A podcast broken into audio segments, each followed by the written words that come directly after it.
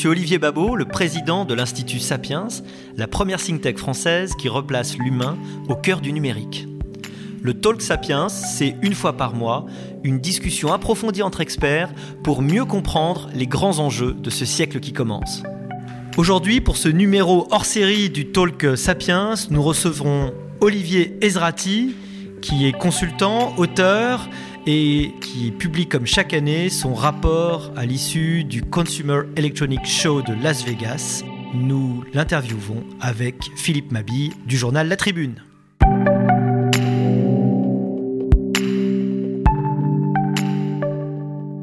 Alors donc pour ce troisième podcast Talk Sapiens La Tribune, je suis accompagné d'Olivier Babot, le directeur de l'Institut Sapiens, et euh, Olivier Ezrati est notre invité. Alors Olivier, bonjour Olivier. Olivier Ezrati, euh, tous les gens qui suivent la technologie le connaissent bien parce qu'il est consultant, auteur, spécialiste des technologies. Il tient un blog euh, qui s'appelle Opinion Libre où vous pouvez lire tout ce qu'il pense de l'évolution de l'économie et des technologies, mais surtout, c'est l'auteur du fameux rapport qui permet, un mois après, ou même pas un mois après le CES Las Vegas, de tout comprendre, d'avoir toutes les tendances des, euh, justement de l'électronique grand public et des technologies. Et donc, euh, Olivier, le CES c'était début janvier, le rapport était fini. Ah, il y a une semaine, hein, deux semaines après. Donc fin janvier, le 28, je crois. 28 janvier, oui. Voilà, il fait, je crois, cette année 416 pages. Exactement. C'est un record. Oui, il faisait 400 pages l'année dernière. Donc, voilà. C'est une inflation raisonnable. C'est une inflation raisonnable. Et euh, ben, vous allez tout comprendre en écoutant ce podcast sur ce qui s'est passé à Las Vegas, parce que grâce à Olivier, ce qui se passe à Las Vegas ne reste pas à Las Vegas. Alors la première question qu'on a envie de se poser déjà, c'est pour ceux qui ne connaissent pas le Consumer Electronic Show, euh, ça a été créé non pas à Las Vegas, mais à New York en 67. 67, oui. C'était la 51e année, la 52e année. Et alors c'est quoi le CES Qu'est-ce que c'est? Bon, C'est un bon salon, il y en a plein dans l'année. Hein. Mais c'est le plus gros, a priori, de, cette catégorie-là. C'est le plus grand salon professionnel des technologies euh, destinées au grand public d'une manière ou d'une autre. ça intègre un nombre de secteurs d'activité absolument dingue, euh, l'automobile, les portables, les PC, les accessoires, l'audio, les télévisions, les objets connectés. Et la raison pour laquelle c'est un salon important, qui attire à 180 000 visiteurs, c'est qu'il arrive à attirer des décideurs de tout un tas de chaînes de valeur. On trouve par exemple des exposants et des décideurs de la chaîne euh, de valeur de l'amont des produits, c'est-à-dire que les, composants électroniques sont là.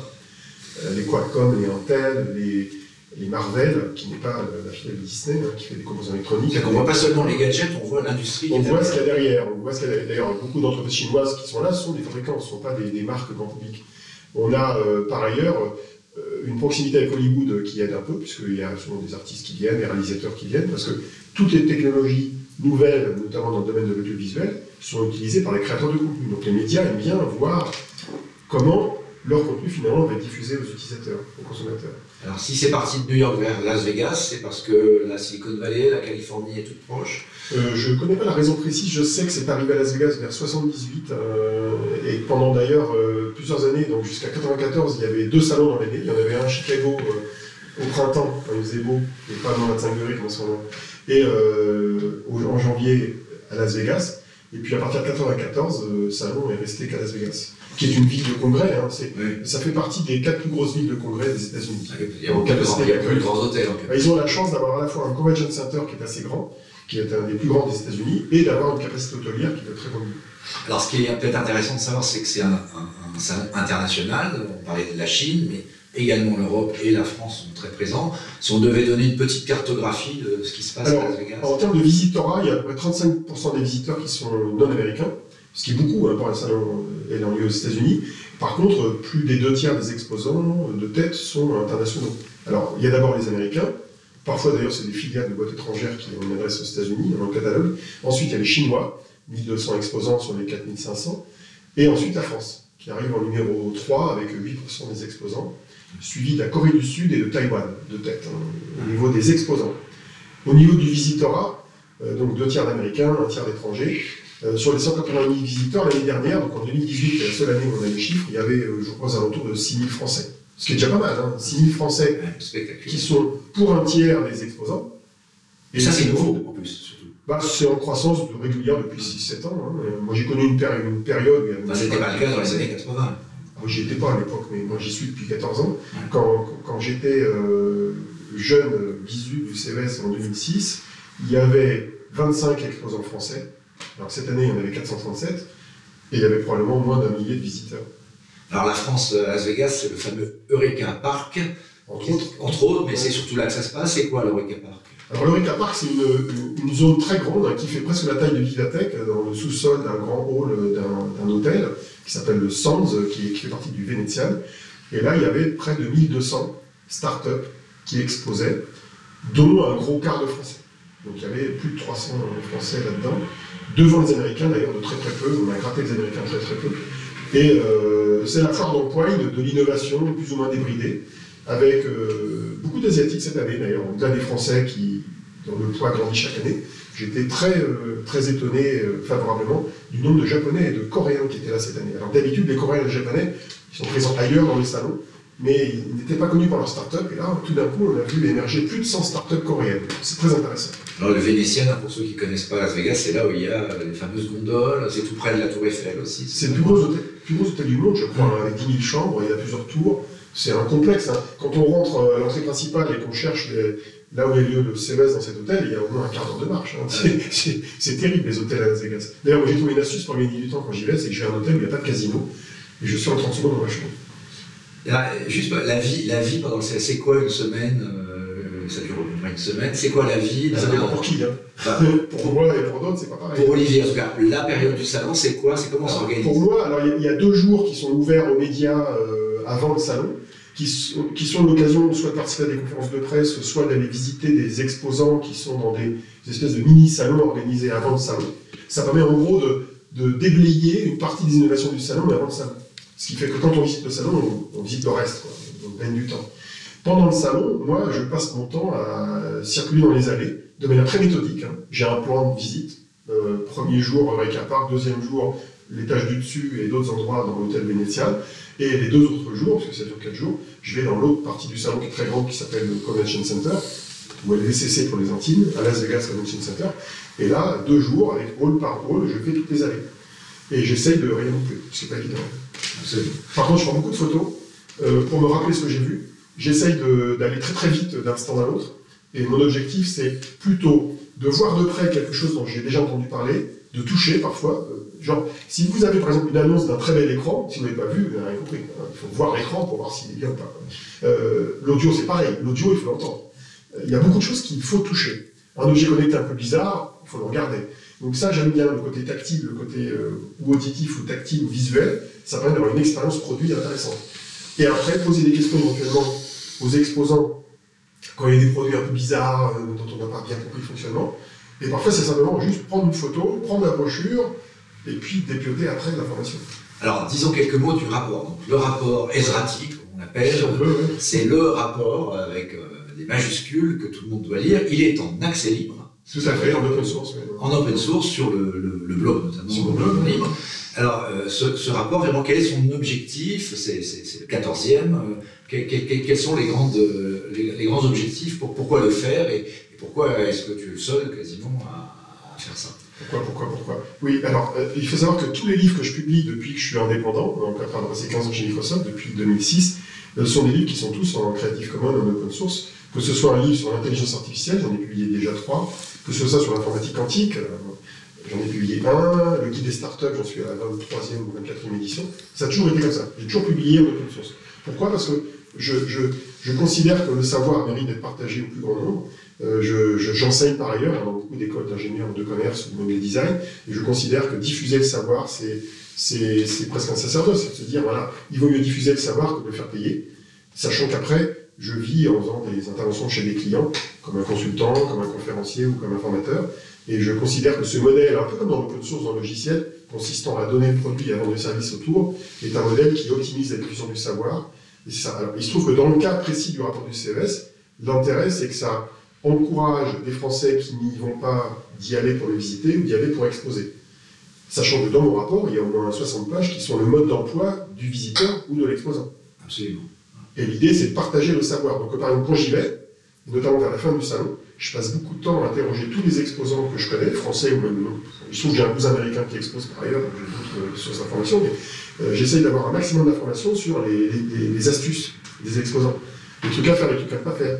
Et tout ça, je le collecte de tête, et après je le remets dans la version suivante du rapport pour que le savoir-faire collectif s'enrichisse des uns et des autres. Donc c'est quasiment un service public.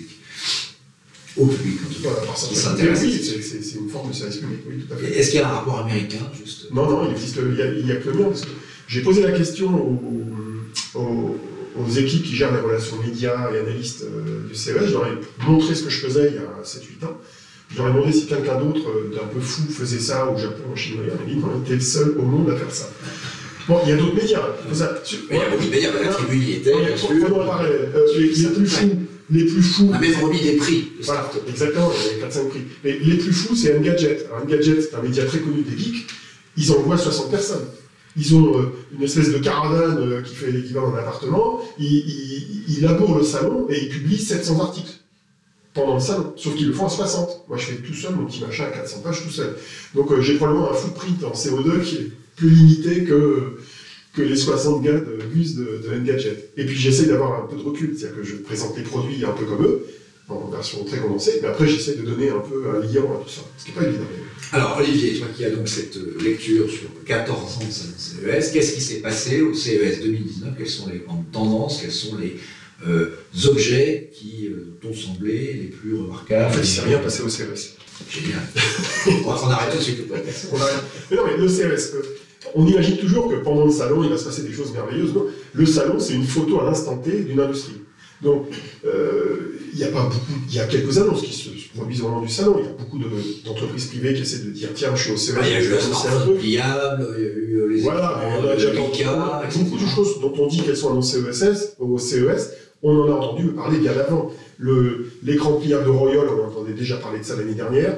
Beaucoup de choses ne sont pas nouvelles forcément au moment du CES. Ce qui est intéressant, c'est d'avoir cette espèce de photo, euh, d'avoir aussi euh, un regard marketing sur la manière dont les exposants présentent leur offre, quel discours ils ont, comment ils valorisent ça. Alors il y en a qui valorisent bien, qui expliquent ce qu'ils font, il y en a qui euh, le valorisent avec beaucoup de fond, d'images, mais en fait on ne comprend rien, il faut beaucoup lire derrière pour comprendre ce qu'ils ont présenté. Il y a les discours, il y a le, ce qui est visuel, il y a la supply chain, comme on dit, c'est-à-dire qu'il y a toute la chaîne de valeur. Donc, si je prends un exemple, euh, l'automobile, qui est un gros sujet au CES depuis que j'y vais, ça a toujours été C'est comme c'est ça. presque devenu un nouveau salon de Mais l'automobile. non, il n'est pas nouveau, il a toujours été comme ça. Il y a toujours eu un hall entier qui fait la taille de Vivatech, qui était consacré aux véhicules depuis 2006. Il a connu un petit creux dans les années 2010, 11, 12, parce que le, le smartphone a pris une part de ce rôle pendant un certain temps. Et là, il est revenu à la taille qu'il avait en 2006. Et évidemment, euh, ça occupe beaucoup d'acteurs dans l'industrie. Alors, qu'est-ce qu'on voit là? Bah, On voit l'innovation débridée de tas- d'acteurs qui inventent des véhicules à une roue, deux roues, trois roues, quatre roues, cinq roues, six roues, certains volants d'ailleurs, des, bus volants ou des hélicoptères euh, électriques pour transporter des passagers, comme Bell Hélicoptère qui présentait son maquette d'énormes trucs avec du français dedans, avec du Thales et du Safran dedans. Et en même temps, on voit ces gens qui font des composants. Donc, euh, pour comprendre par exemple à quelle vitesse on aura des véhicules éle- électriques autonomes, bah, il faut aller regarder des Velodyne, des Ledartech, des Innovis, qui sont des boîtes pas connues du grand public, et qui sont des équipementiers qui font le, contenu des, des véhicules au niveau des capteurs. Il faut aller voir aussi des Français comme Valeo, comme Forestia, qui inventent les systèmes embarqués dans les véhicules, les systèmes de parking automatique, de conduite automatique, le futur de l'habitacle. Donc en fait, l'intérêt du CES, c'est pas de dire ah il y a des véhicules autonomes euh, qui sortiront dans 15 ans ou ah il y a des objets connectés, c'est de comprendre comment tout ça va s'assembler, comment tout ça évolue graduellement. Mais c'est pas forcément une annonce d'une seule société qui va marquer le coup comme un nouvel iPhone euh, chez Apple, ou en tout cas quand c'était le cas il y a quelques années. Là, c'est plutôt les espèces de tendances macro. Euh, Il y a un exemple, par exemple, c'est la, réalité augmentée la réalité virtuelle. Ça des années qu'on voit des casques, euh, des lunettes diverses et variées sur le CES. Il n'y en avait pas forcément de très nouvelles au moment du salon, mais c'est un des rares endroits où on peut toutes les tester, donc les comparer. Est-ce qu'elles ont un champ de vue acceptable pour un usage courant? Est-ce qu'elles ont de la latence ou pas? Est-ce que leur résolution est compatible avec la vision humaine? Toutes ces choses-là, on peut les comparer au même endroit. Donc, euh, on peut passer sa journée à faire tout ça, hein, si on veut. Tester juste une catégorie de produits. Donc, on, on a cette opportunité de, de benchmarker les solutions, en fait, de manière sensorielle. Alors, néanmoins, il y a quand même une photographie. Donc, là, quel est l'état de la photographie vue par Ah, L'état de la photo, l'état de la photo, c'est que les têtes de chapitre sont toujours les mêmes. Ça, c'est assez frappant, parce que je me suis amusé à regarder les, conférences que je faisais il y a un an ou deux. C'est les mêmes têtes de chapitre. C'est toujours les objets connectés, dans la maison, qu'on porte sur soi, la réalité augmentée, la réalité virtuelle. C'est toujours le véhicule qui ambitionne de devenir autonome. Euh, c'est toujours euh, un peu de robotique. C'est toujours de l'intelligence artificielle mise à toutes les sauces, notamment à la sauce de la commande vocale. La bataille avait déjà démarré l'année dernière entre Google et, Amazon et ça continue cette année.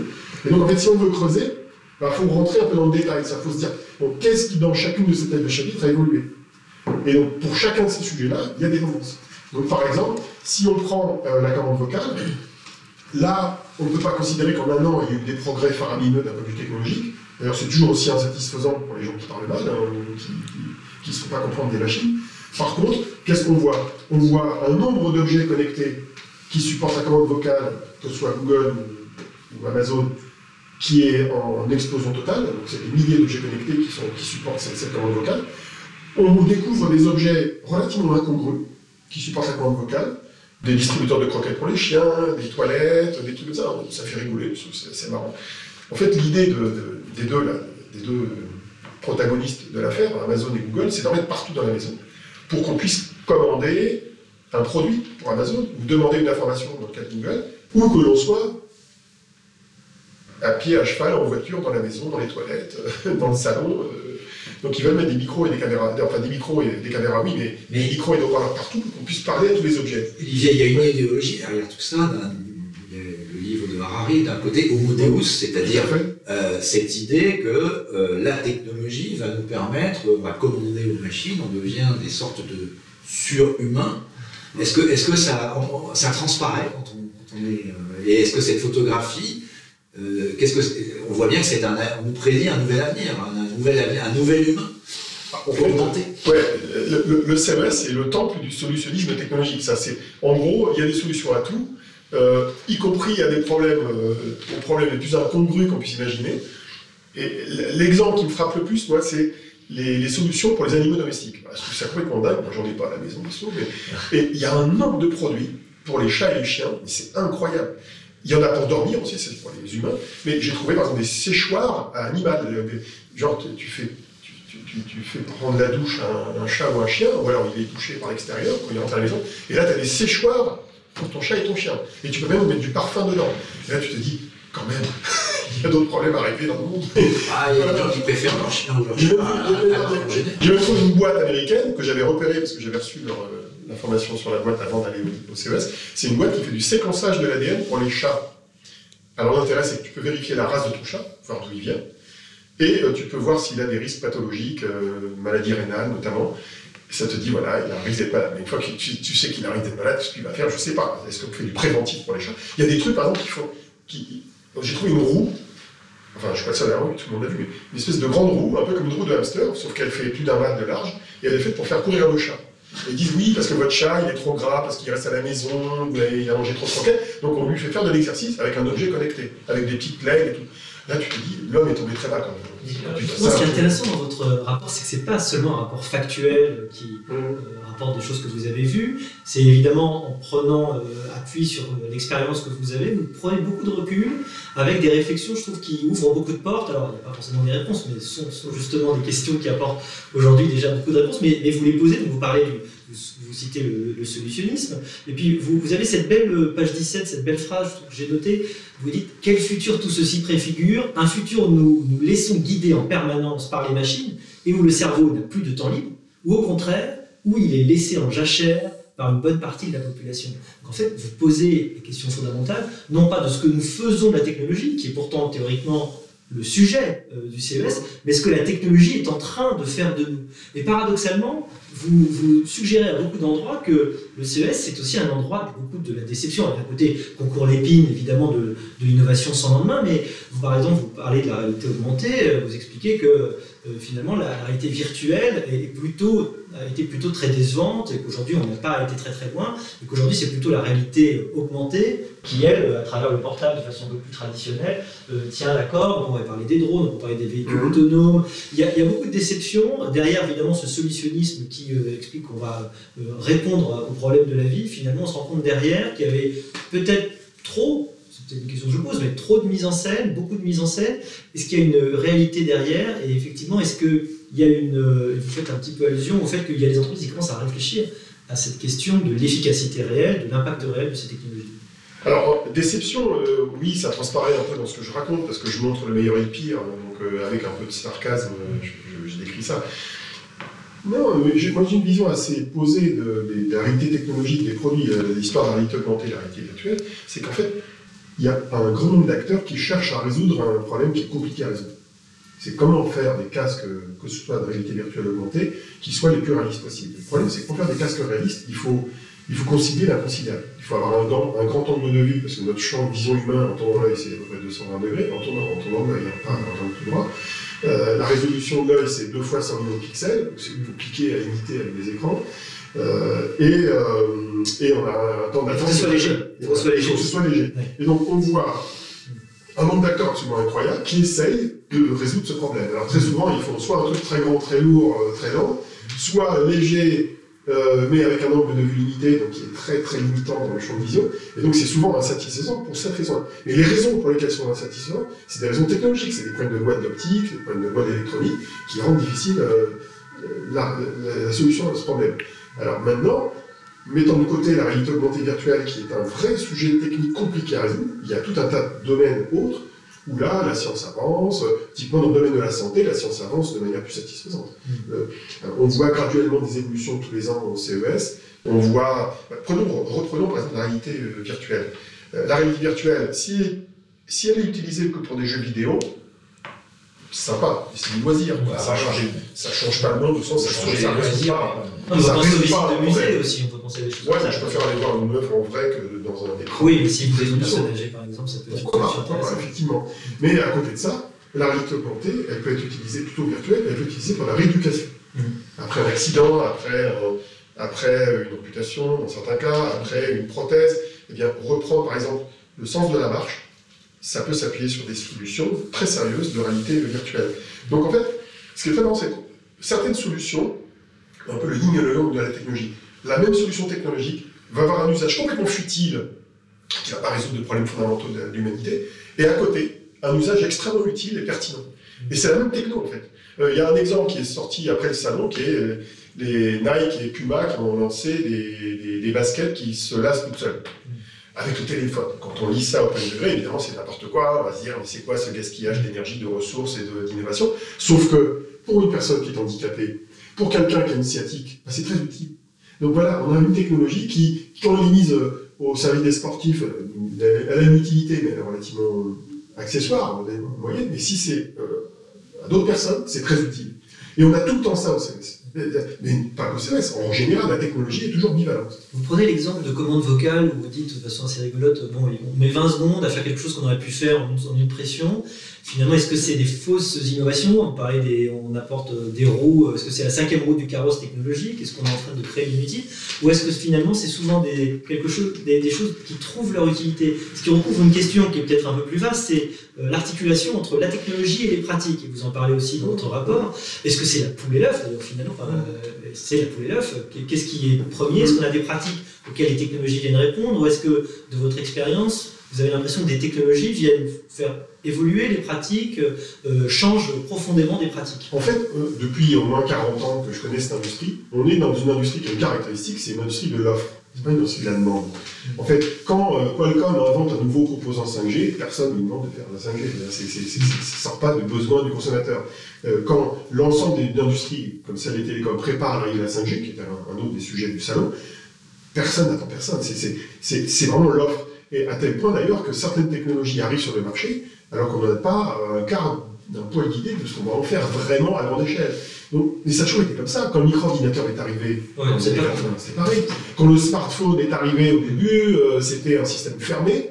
Le premier iPhone était fermé, il n'y avait pas d'application tous les groupes de télécom n'y croyaient pas. Et les gens n'y croyaient pas. Internet, c'était pareil. Au début, Internet, on disait ça va servir à ça. Même euh, quand on remonte encore plus l'histoire, le, le téléphone, par qui c'était l'idée que les premiers utilisateurs en avaient, c'est de transmettre des pièces de théâtre. Donc en fait, la technologie est toujours arrivée avant euh, l'usage. Et le il échappe pas. On observe des trucs, on dit ah, c'est même bizarre. Et on a cette espèce de dichotomie entre le, le meilleur et le pire, quelle que soit la technologie. Mais moi, je considère que c'est pas une tare. hein. Ce qui compte, c'est qu'est-ce qu'on en a fait au bout de 10 ans.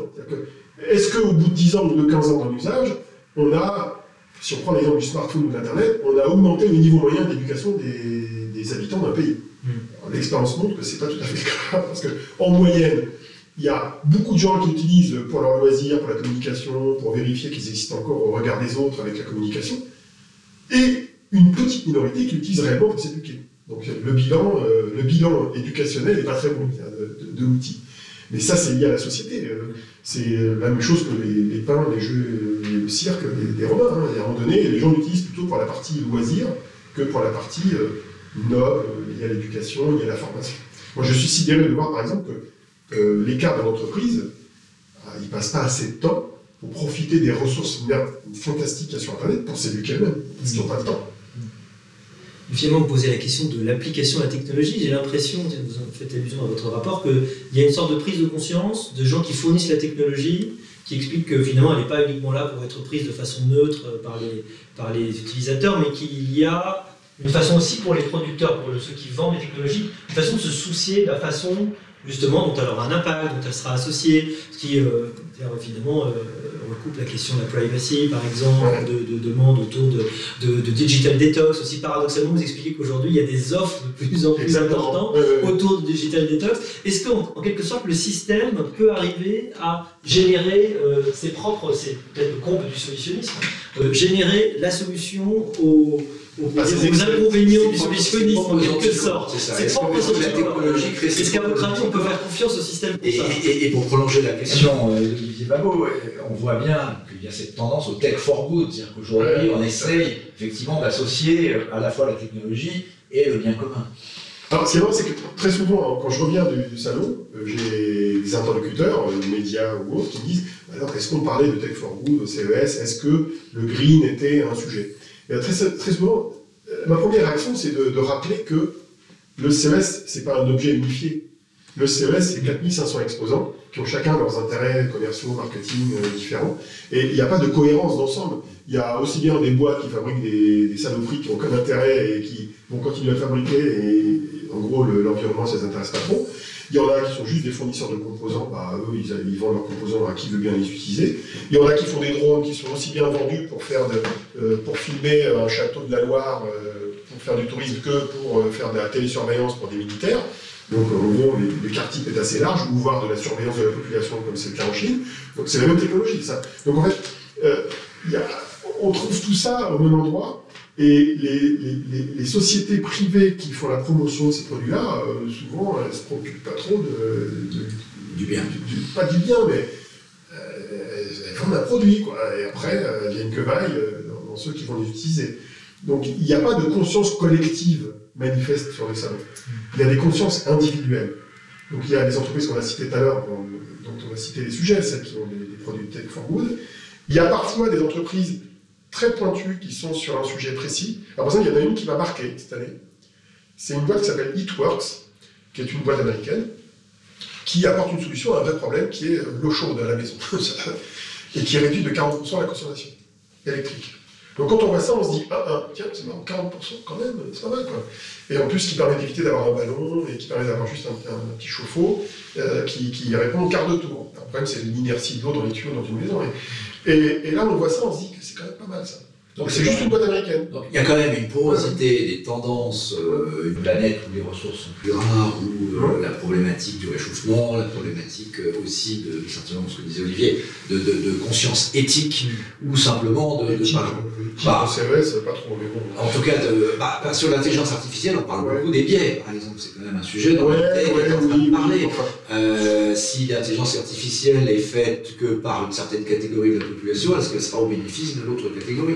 Oui, mais ça, c'est pas un sujet qu'on verra sur ah, Les et femmes. Mais ça, on ne verra pas en visitant un salon. On verra en participant à des débats sur le sujet, dans des conférences ou autre. Ah, est-ce que ça se traduit Est-ce que ça se traduit. Parce que le problème, c'est que les produits, souvent, ils sont neutres par rapport à ces questions-là. Genre, euh, si vous parlez toute la journée à votre Amazon Alexa ou votre Google Assistant, au bout d'un certain temps, il va savoir des choses sur vous. Comme d'ailleurs, euh, ce qu'il sait sur vous euh, était produit vous commandez chez Amazon ou avec ce que vous racontez à votre moteur de recherche. Donc vous habituez à donner de l'information comme ça tous les jours à des systèmes américains et sans mesurer forcément l'effet que ça pourrait avoir. Et, je crois qu'on est victime de la facilité en général. On est, on est victime, sans s'en rendre compte, de cette espèce de gratification au présent d'outils qui génèrent des risques sur le long terme. C'est un vrai problème que j'appelle le marketing du déleste. En fait, euh, il y a beaucoup de produits qui ont un bénéfice court terme et un, mal long terme, enfin un inconvénient long terme. C'est plus facile à vendre que dans l'autre sens. C'est plus facile à vendre qu'un bénéfice court terme et une, douleur à court terme. Ou un bénéfice individuel et une douleur collective. Exactement, il y a le même principe. Euh, alors, euh, est-ce que, est que l'économie globale du numérique est attentionnée à cette question d'environnement? Oui et non, parce que quand vous voyez des écrans sont de plus en plus grands et de plus en plus nombreux dans les maisons, et qu'on sait pertinemment que la consommation électrique des ménages augmente dans sa part numérique, ça pose des questions. Donc, euh, euh, quand on voit qu'il y a une course à l'échalote pour nous faire acheter des écrans de plus en plus grands, qui quand même consomment l'électricité, même s'ils arrivent à économiser un petit peu d'électricité d'année en année, enfin, il faut bien voir que maintenant, un écran de 65 pouces, c'est un écran de 12 heures. J'exagère un peu, mais c'est devenu c'est considéré comme le milieu de gamme, 65 pouces. Oui, une inflation, oui. Alors qu'il faut savoir qu'il y a à peine 3-4 ans en France, la, moyenne, la taille moyenne des écrans vendus, écran plat, hein, c'était 37 pouces. Maintenant, à l'échelle mondiale, c'est de l'ordre de 43-44 pouces, c'est seulement de 1 pouce tous les ans. Et en plus, il y en a plusieurs dans les maisons, enfin dans les, dans les logements. Donc en fait, il y a d'un côté des, sociétés qui poussent à la consommation et qui poussent à prendre plus de place, ne serait-ce qu'en mètre carré dans, dans la maison. Il y a les téléphones qui consomment, euh, qu'on utilise tout le temps, qu'il faut charger en permanence. Euh, les ordinateurs, c'est pareil. Alors j'ai vu. le pire, d'ailleurs, pour moi, qui ne suis pas un joueur de jeux vidéo, c'est les ordinateurs pour les, joueurs. Les, desktops pour joueurs, ça consomme facilement 1000 watts. Ah, c'est quand même l'électricité d'une maison, quoi, quand, le four n'est pas en route. Et, ça, c'est pour juste jouer à des jeux vidéo. Et ça fait des années que ça existe, ça. Alors maintenant, il se trouve que les constructeurs ont dépassé le problème, je trouve ça marrant. Maintenant, on peut jouer à des jeux vidéo avec une puissance respectable sur un laptop qui consomme entre 50 et 150 watts.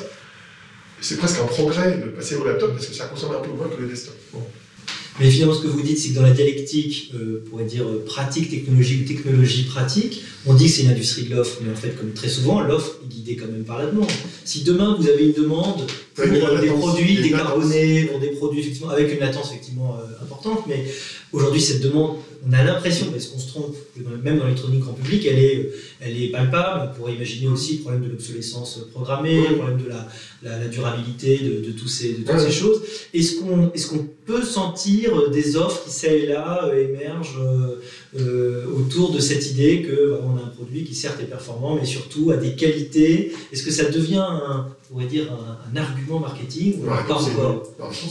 En tout cas, c'est intéressant. Mon observation, ça l'a été en 2012. En 2012 ou 2011, c'était l'année où l'organisateur du salon a décidé d'en faire le salon Green Tech. Ils avaient dit voilà, on va communiquer. Donc je me rappelle que chez Panasonic, chez Sony, chez tous les gros, chez Samsung, chez tous les gros acteurs, il y avait une partie du stand qui était voilà, on fait des trucs euh, qui économisent l'énergie, on sauvegarde l'eau, les matériaux, etc. Et bien ça a disparu ça. Il n'y a plus cette zone. Cette zone a disparu. Et maintenant, ils nous vendent des grands écrans, des belles machines à laver. Alors, oui, il y a un endroit où euh, les, les, constructeurs ils font attention, c'est le blanc les produits blancs. Donc on a chez Whirlpool, chez LG, chez Samsung, chez Haier, Hisense, tous, les, tous les constructeurs de blanc asiatiques ou américains, ils ont tous euh, comme moi à la bouche que ça va économiser l'eau et l'énergie pour laver le linge ou laver la vaisselle.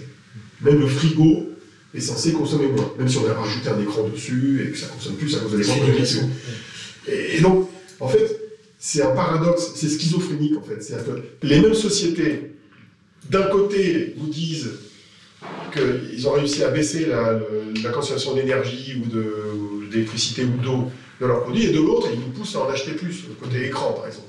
Donc en fait, ils ont le même discours euh, qui est assez incohérent.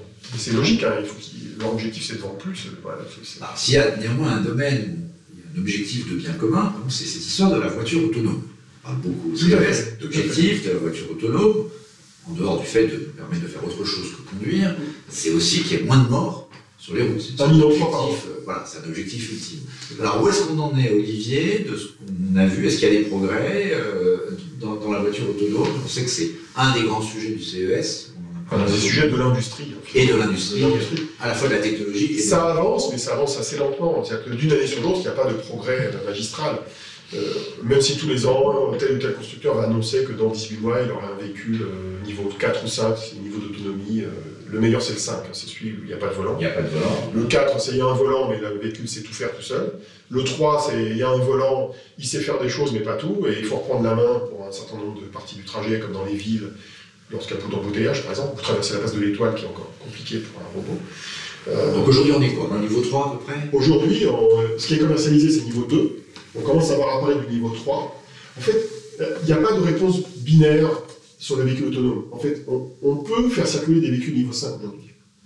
On peut faire circuler du niveau 4. Le seul problème, c'est que si on fait du 4 ou du 5, on est obligé de les mettre dans des environnements où c'est raisonnablement euh, euh, sans risque. Donc, un avion, qui est un minibus français qui circule dans la nature depuis moins un an ou deux ans, un avion, on le met dans des endroits où il y a peu de piétons et pas d'autres véhicules. Il fait un trajet. Et il fait un trajet fixe euh, et il est autonome. Alors il y en a à Confluence à Lyon, il y en a à Paris sur les quais, il y en a, euh, je ne sais plus dans quelle autre ville en France, à Nantes, je crois aussi. Puis il y a Yaoli aussi qui est concurrent de l'avion. Donc ça, on le fait parce qu'on a, on a fait le ménage autour. Et donc en fait, la grande question qui se pose, c'est est-ce que, une question macro à, long terme, c'est est-ce qu'on va aller vers un- une trajectoire où finalement on va enlever tout ce qui gêne, les vélos, les piétons, les véhicules conduits par des humains, ou est-ce qu'on va passer pendant 20 ans une période transitoire complexe à gérer où on va devoir gérer la cohabitation entre des machines et des humains? Et c'est ça qui est compliqué. C'est l'homme qui pose problème dans le véhicule autonome, c'est pas le véhicule lui-même. Un véhicule autonome, si on- s'il est tout seul ou s'il cohabite avec d'autres véhicules autonomes, il marchera très bien. C'est dès qu'il va cohabiter avec du biologique que ça va devenir compliqué. Et, c'est cette cohabitation qui est complexe. Alors tous les ans, qu'est-ce qu'on voit? On voit des capteurs qui s'améliorent. Euh, oui, c'est les capteurs, c'est très important dans un véhicule, hein, parce que le véhicule, il doit sentir tout ce qu'il y a autour de lui. Alors, yeux, par exemple. Ah oui, alors par exemple, il y a un problème qui n'était pas bien résolu il y a un an ou deux, c'est qu'on mettait des lidars sur le toit, c'est des lasers tournants, en gros, pour faire ça, qui cartographient en trois dimensions ce qu'il y a autour du véhicule pour savoir ce qu'il y a. quoi. Est-ce qu'il y a une voiture qui arrive, etc. En fait, le, le lidar, c'est bien, mais ça marche pas très bien dans tous les cas de figure. Ça marche pas bien s'il y a des intempéries. Euh, Le ça brouillard, marche- ça marche Le brouillard, ça marche pas très bien. Donc on complète ça par des, des- on complète ça par des la- radars. Il y a des radars haute résolution qui permettent d'avoir une idée de la vitesse des objets qui approchent, mais on ne sait pas trop ce que c'est. Et on a encore besoin de caméras pour savoir de quoi il s'agit. La caméra, elle va détecter le- la nature de l'objet qui arrive. Elle va savoir si c'est un vélo, une voiture, un piéton. Alors que le lidar, il faciale. rend pas trop. Oui, facial ou euh, de la forme. Donc en fait, on a besoin de combiner tous ces capteurs. Et même le lidar, au départ, les lidars, on les mettait sur les toits. Le problème, c'est qu'il y avait une zone morte, un, angle- mort de la voiture. Maintenant, ils en mettent sur les côtés des voitures. Donc en fait, euh, l'état de l'art aujourd'hui consiste à dire qu'il faudrait environ 32 capteurs dans un véhicule autonome pour qu'il soit vraiment autonome. Ça fait beaucoup, beaucoup de choses à mettre. Donc d'où le fait que des fournisseurs de phares comme Valeo ou Kaito, qui, qui est japonais, inventent des solutions qui consistent à intégrer les capteurs dans les phares pour qu'on les voit pas en fait, pour que ce soit, ça crée une carrosserie euh, qui n'a pas trop de protubérance. Voilà des progrès. Il y a des progrès sur les systèmes embarqués. Il y a des progrès sur la puissance informatique qui est embarquée dans les véhicules. Il y a des progrès, notamment chez Forestia, sur la manière dont ils envisagent le confort du passager, selon qu'il est conducteur ou qu'il n'est pas. Alors, dans euh, un exemple, qui, qui est une vraie question euh, qu'il faut se poser, si vous êtes dans un véhicule qui peut se transformer en salle de réunion, ce qui est un des scénarios courants de beaucoup de constructeurs, vous avez des chaises qui tournent, enfin des fauteuils qui tournent dans le véhicule. Bah, si vous avez des fauteuils qui tournent, les airbags, vous êtes obligé de les revoir complètement. Parce que les airbags, en général, ils sont dans les parties fixes du véhicule. Si vous tournez le siège, l'airbag n'aura pas la même, la, même, la même efficacité. Donc il faut revoir complètement la sécurité, le confort sonore, le confort thermique, l'espace. L'espace est tout plat dans une voiture électrique parce qu'il n'y a pas d'arbre de transmission au milieu. La conséquence, c'est que vous pouvez modulariser complètement la construction du véhicule entre le socle et ce que vous mettez au-dessus.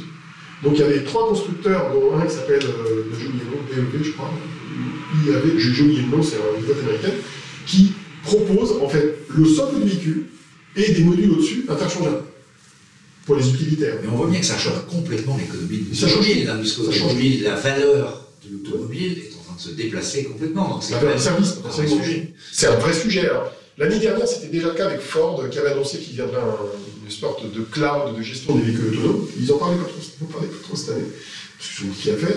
Euh, il y a toute une question qui se pose, euh, qui est pour l'instant technologique, mais qui est liée aux usages, qui est comment les véhicules vont-ils communiquer entre eux pour se coordonner?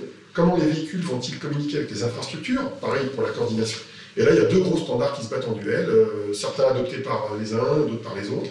Il y a un truc qui s'appelle le CV2X et l'autre qui s'appelle ITSG5, poussé par l'Europe. Et il y en a un qui s'appuie sur le réseau cellulaire des opérateurs, l'autre qui s'appuie sur le Wi-Fi, pour faire ça. Et ils se battent en duel. Voilà, on peut l'observer sur le salon, on voit qui est partenaire de qui, euh, avec qui Qualcomm est partenaire, ce qui pousse l'un des deux standards. Et là, on essaie de comprendre, sur Wikia, on essaie de comprendre euh, où, euh, où, le sens du vent va s'orienter. Une des nouveautés du rapport, enfin, c'est pas une nouveauté, tu en parles depuis plusieurs années, mais c'est la blockchain. Alors, la blockchain, c'est donc le, le protocole qui sert notamment pour les monnaies cryptographiques type Bitcoin, mais il y a de nouveaux usages. Alors, il y, a, une formule que j'aime bien, c'est que pour l'instant, la blockchain, c'est une solution qui n'a pas encore très bien trouvé son problème. Est-ce que au CVF Las Vegas, en matière de blockchain, on voit des tendances nouvelles et des usages, des pratiques qui sont. Euh, c'est pas le meilleur endroit, je pense, pour euh, s'informer sur la blockchain, euh, mais, mais, quand même, au demeurant, il y avait une croissance de l'ordre d'une demi-douzaine de boîtes qui parlaient de blockchain à plus d'une trentaine, entre 2018 et 2019. c'est normal, c'est un signal. il y a une émergence.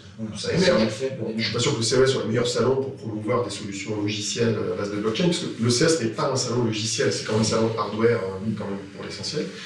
Mais on voyait des choses marrantes.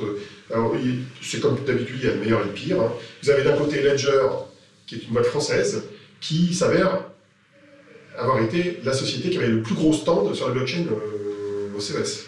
Un stand de 300 mètres carrés. Bon, c'est une entreprise qui a levé plus de 80 millions d'euros, donc vous pouvez se permettre ça. Ils étaient 27. Ils occupaient une très grande place et eux, ce qu'ils font, c'est une sorte de porte-monnaie électronique pour ces crypto-monnaies. C'est la, partie crypto-monnaie de la blockchain, c'est Bitcoin et compagnie. Et il y avait quelques autres boîtes françaises qui étaient présentes d'ailleurs. Sur les 30 mondiales, il y en avait bien entre un cinquième et un, quart qui étaient françaises. Mm. Une boîte qui propose. Parce que Consensus était là, par exemple euh, Je ne pense pas, ça ne dit rien en tout cas. Il y avait une boîte qui s'appelle BTU Hotel qui propose d'intermédier, enfin de désintermédier la relation entre euh, clients d'hôtel et hôtel sans passer par un booking euh, qui est centralisé. Il y avait une autre boîte qui propose de faire ça sur les dentistes. Il y avait des, des, des luxembourgeois qui m'ont bien fait rigoler, qui proposaient une crypto-monnaie dont la contrepartie euh, d'indexation était euh, des boîtes de sardines de collection. Ça, ça m'avait bien fait marrer, parce que là, on rentre un peu dans le monde. Même si ça allait très sérieux sur le papier, c'est un peu absurde quand même. C'est assez stable le cours. Oui, c'est un cours qui monte, parce que les sardines ont une valeur qui augmente avec le temps, quoi qu'il arrive. Ça, c'est un peu le côté absurde. Et euh, des applications très B2B, traçabilité. Euh, on voit ça dans la discussion. Walmart l'a annoncé. Walmart, ils ont dit voilà, on gagne, je crois, un pourcentage de, de gains. Et ça, c'est une demande du public, la traçabilité. Oui, euh, oui. D'un certain y compris en France, ça à arriver. Moi, je me demande à quel point ça leur permet de serrer le kiki des fournisseurs, ça c'est une autre. Non, mais ça, je ça pourrait éviter la viande avariée polonaise, pour ne pas la citer. En théorie, oui, oui. Mais le problème, c'est que ces systèmes-là, ils ont toujours vocation à ne pas être utilisés par 100% du marché. Il y a toujours des gens qui passent au travers des mailles du filet. Vous parliez tout à l'heure de paradoxe, on a cité quelques boîtes françaises, Valeo, Ledger ou, ou Nevia, c'est intéressant. On dirait qu'il y a une sorte de paradoxe de CES, parce que la présence des Français est euh, inversement proportionnelle à leur importance, on pourrait dire, au niveau mondial. Est-ce que finalement, est-ce que c'est pas quelque part le symptôme de notre incapacité à nous unir, par exemple, à avoir une offre euh, unie, et donc on arrive des unis euh, au salon, c'est la première idée, peut-être que j'ai tort. Hein. Euh, et la deuxième, c'est est-ce que c'est pas aussi ce symptôme très français de nous sommes capables d'inventer, mais pas d'innover, c'est-à-dire de transformer en innovation sonnante et trébuchante. Et ça, malheureusement, ce sont d'autres personnes qui le font. Est-ce que finalement, euh, nous préparons aujourd'hui en France, euh, avec toute cette belle présence française, le, le Next 40 euh, de nous et, tu pourrais nous dire de vous, parce que ce qui s'est passé, c'est que la French Tech a peut-être appris de ses erreurs, de ce qu'on m'a dit, mais je n'étais pas. Est-ce qu'on n'est pas dans une logique là où maintenant on y va en filière plutôt que de façon très désunie, justement? Alors, au départ, ce qui s'est passé, c'est que l'année dernière, il y avait des pavillons de région qui détonnaient parce qu'ils avaient chacun un look différent. Donc on se demandait si la France était un pays ou plusieurs pays. Il y a eu un gag rappelé par quelqu'un qui demandait si l'Occitanie était un pays ou autre chose. Et, euh, donc Business France a fait un très bon travail en 2019 pour fédérer 9 des 11 régions qui étaient présentes sur le salon en un seul bloc d'exposants, de, avec un look homogène qui permettait de dire là c'est du français. Enfin, une fois qu'on a dit qu'on est des Français, là, ce qui compte, c'est ce qui est dedans et de la valeur. Donc, c'est, ils ont fait une partie du boulot qui était de simplifier le côté visuel des stands, mais euh, l'étape suivante, c'est effectivement de thématiser la présence, mais qui n'est pas facile à faire parce qu'en fait, comme on est très nombreux, avec plus de 300 exposants dans cette zone-là, c'est difficile la thématiser. Les Suisses, ils arrivent à le faire. Les Suisses, ils, sont, ils étaient une trentaine de stands dans une zone assez compacte et ils ont thématisé leur présence. Enfin, ils font des montres. Non, sauf que les Suisses, ils étaient sur plein de sujets différents et euh, chaque exposant n'avait qu'un mètre carré et pas autant que les 8 mètres carrés qu'avaient les exposants français. Donc, c'était pas tout à fait le même modèle de stand. Donc, en fait, euh, le CES, il incarne pour la présence française deux approches très différentes. Il y a une approche qui est plutôt filière, qui fonctionne plutôt bien dans au moins deux domaines. Qui en est, le premier, c'est les transports, et le deuxième, c'est la maison connectée. La maison connectée, on a le grand et Somfy. Everything, qui a repris son indépendance. Mm. Netatmo est dans le grand maintenant. Donc on a quand même 4-5 boîtes qui sont des boîtes qui représentent quelque chose, qui sont avec de beaux stands dans les étages nobles, on va dire, du CES, pas la partie des startups, et qui elles-mêmes sont des entreprises qui savent construire petit à petit un écosystème. Elles ont des partenaires, euh, souvent français, mais aussi étrangers.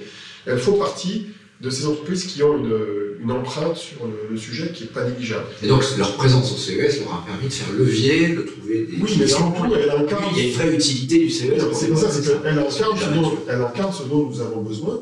C'est-à-dire que pour que la France représente quelque chose au CES, il faut qu'elle ait à la fois des startups innovantes qui vont dire regardez, on a un pays qui grouille d'idées, et en même temps des boîtes établies qui disent bah oui, on a aussi des acteurs industriels. Et donc, l'exemple de, la maison connectée que je l'ai donné, et l'exemple des transports, on a quand même les filiales de Renault, même si euh, Carlos Ghosn n'était pas là parce qu'il était occupé, mais enfin, il y avait quand même euh, Mitsubishi, il y avait euh, Nissan, qui sont des filiales du groupe Renault, ça fait partie. Il faut savoir que les, Européens, j'ai découvert ça, je ne savais même pas en, faisant la piche, j'ai découvert que l'industrie automobile européenne était la première au monde, devant les Chinois, devant les Américains quand on cumule tous les groupes euh, européens, qui en ont racheté plein à droite à gauche, hein, euh, Fiat a racheté Chrysler aux États-Unis, euh, nous on a racheté les Japonais. ça c'est pas encore terminé, hein non, mais c'est pas terminé, c'est pas terminé. Mais en, gros, l'Europe, c'est quand même en gros encore la forteresse de l'automobile. La question, c'est qu'il faut protéger la forteresse pendant un certain temps. Et la valeur de voilà. Et si on prend justement l'automobile au CES, eh bien, les sociétés françaises qui étaient présentes, au-delà de, de Renault, euh, c'était quand même, les deux que j'ai déjà cités, quand même deux équipementiers qui totalisent 40 milliards de dollars de chiffre d'affaires, bah, c'est pas rien. Ils sont influents, ils sont utilisés par tous les constructeurs allemands, ils sont même utilisés par des constructeurs en Chine. J'ai même découvert, je les connaissais depuis une dizaine d'années, mais une boîte comme Arcalis, personne ne les connaît Arcalis. Arcalis, c'est une société qui gère l'environnement sonore d'un véhicule. C'est une PME, ils sont basés à Paris, ils ont plusieurs dizaines de collaborateurs, entre 50 et 100. Eh bien, ils équipent 60% des véhicules chinois construits depuis un an avec leur système de gestion d'habitat au niveau sonore. Donc ça, c'est une boîte de technologie qui vend une technologie dans ce qu'on appelle le vent OE, c'est-à-dire qu'elle vend un composant qui est mis après dans un produit fini.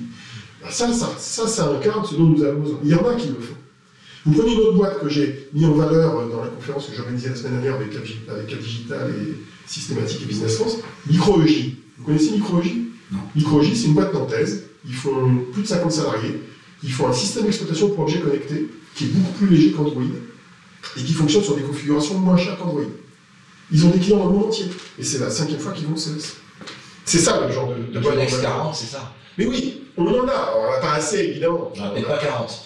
On n'a pas assez d'entreprises de ce, de ce calibre-là dans le contexte du CES. On en a peut-être d'autres dans d'autres domaines, dans le luxe, l'agriculture, je ne sais pas.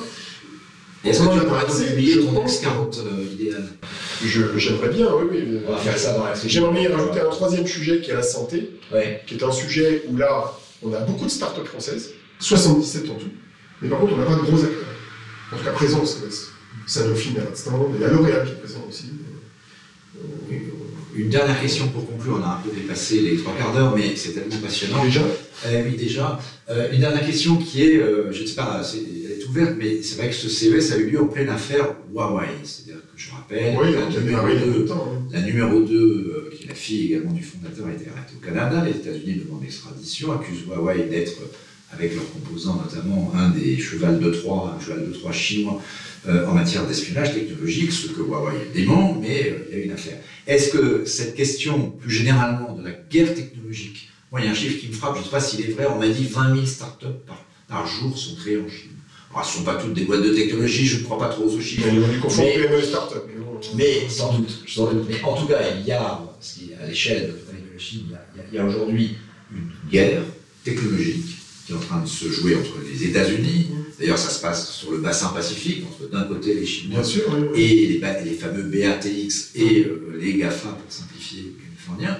Est-ce que ça, ça, ça compte aujourd'hui, cet élément géopolitique euh, dans... Alors, je sais bien que c'est électronique grand public, mais en même temps, euh, beaucoup des, des- sujets, c'est est-ce que les puces qu'on est en train de vendre dans nos produits grand public, ils, sont infectés, si je puis dire, par euh, un virus euh, d'espionnage? C'est une vraie question. Ce qui est marrant, c'est que l'arrestation de la, de la vice-présidente de Huawei euh, n'est pas le premier événement concernant Huawei. Je me rappelle qu'il y a un peu moins d'un an, la NSA, déjà aux États-Unis, avait recommandé aux citoyens américains de ne pas utiliser de téléphone d'origine chinoise, hein, Huawei ou autre, hein, pour ces raisons-là, pour les mêmes raisons. Donc il y a déjà eu un warning, même en Europe, ça a commencé à, à remuer. Mais il va y avoir Il y avait des serveurs aussi de je ne sais plus quel constructeur qui, euh, dont il était dit par les services d'anciens américains qui contiennent une puce que- dont on n'a pas vérifié d'ailleurs l'existence. Il va y avoir le salon, parce qu'on a parlé de Las Vegas, dans quelques jours, il va y avoir à Barcelone, le MWC. Euh, moi, les informations qu'on a, c'est que ce sujet Huawei cœur, C'est un sujet, mais c'est un sujet indépendant du salon en fait. C'est- au cœur de la bataille de la politique. 5G. Parce qu'on a un peu, peut-être pas assez parlé de la 5G, mais finalement l'enjeu c'est ça. C'est qui va dominer demain, qui va faire les normes. Est-ce que, ça fait partie euh, Et d'ailleurs, la 5G est une bataille où l'Europe a encore son mot à dire, parce que si vous regardez les équipementiers dans la 5G, il y en a quand même deux européens. Il y a Nokia et Ericsson. Et aux États-Unis, il y a quasiment plus que Cisco, Juniper, un petit peu dans une certaine mesure. Et puis il y a Huawei et ZTE. Donc en fait, c'est une bataille où l'Europe est un- encore euh, sa place. Et la bataille, elle est numérique, effectivement. Euh, je crois que j'ai vu une étude qui disait qu'aux États-Unis, rien qu'aux États-Unis, le marché de l'équipement de la 5G au niveau des équipementiers, c'était 250 milliards de dollars. C'est des gros morceaux d'argent. C'est c'est considérable. Et puis la voiture autonome. Et la voiture autonome un- des usages de la 5G, en plus de la santé, de, de plein d'autres domaines. Donc oui, il y a des enjeux techniques, c'est c'est pas nouveau, il y a toujours eu des batailles technologiques. Alors les Chinois, dans le contexte du CES, les Chinois ils sont marrants parce que il y a à la fois des Chinois qui innovent peu, genre la PME de Shenzhen qui fabrique des, des, produits de commodité, il y a euh, les gens qui font du brun et du blanc, je dirais qu'ils se bougent pas trop, et puis il y a les, les Chinois des télécoms, alors eux ils sont très bons, ZTE et Huawei. Huawei est une, une entreprise de technologie qui est très très intéressante. Euh, et d'autres dans les composants, comme Royal avec le fameux écran flexible, en fait, qui, a un procès euh, aux fesses, là, parce que c'est, il semblerait qu'ils aient piqué la technologie à Samsung. Donc euh, là, c'est une rivalité entre asiatiques, c'est entre les Coréens et les Chinois. Bon, allez, on va faire la conclusion. Est-ce que Olivier, tu as un, un smartphone pliable? Ça sert à quoi d'avoir un smartphone? J'en ai pas encore. Bah, l'idée, l'idée de ceux qui en font la promotion, en tout cas, c'est de transformer un smartphone en tablette pour avoir un confort de lecture plus grand, pour voir des Un vidéos. produit, un produit deux en un. C'est ça. un produit deux ans, je suis pas sûr que ça marchera très bien, mais on verra. Euh, C'est surtout à Barcelone qu'on va voir les annonces commerciales. Il y a Xiaomi, il y a Samsung qui est censé en prés- présenter un. Euh, on verra si ça résiste à la durée. Euh, bon, je suis pas sûr que ce soit indispensable, on verra. Ça peut très bien marcher. Bon, eh bien, merci beaucoup. C'était notre troisième podcast Sapiens la Tribune avec Olivier Ezrati. Lisez son rapport, 416 pages pour tout comprendre sur CES Las Vegas. Et puis, euh, sans doute l'an prochain, euh, Olivier, pour la suite. Exactement. tendances. C'est une histoire qui ne s'arrête jamais. Merci beaucoup. Merci.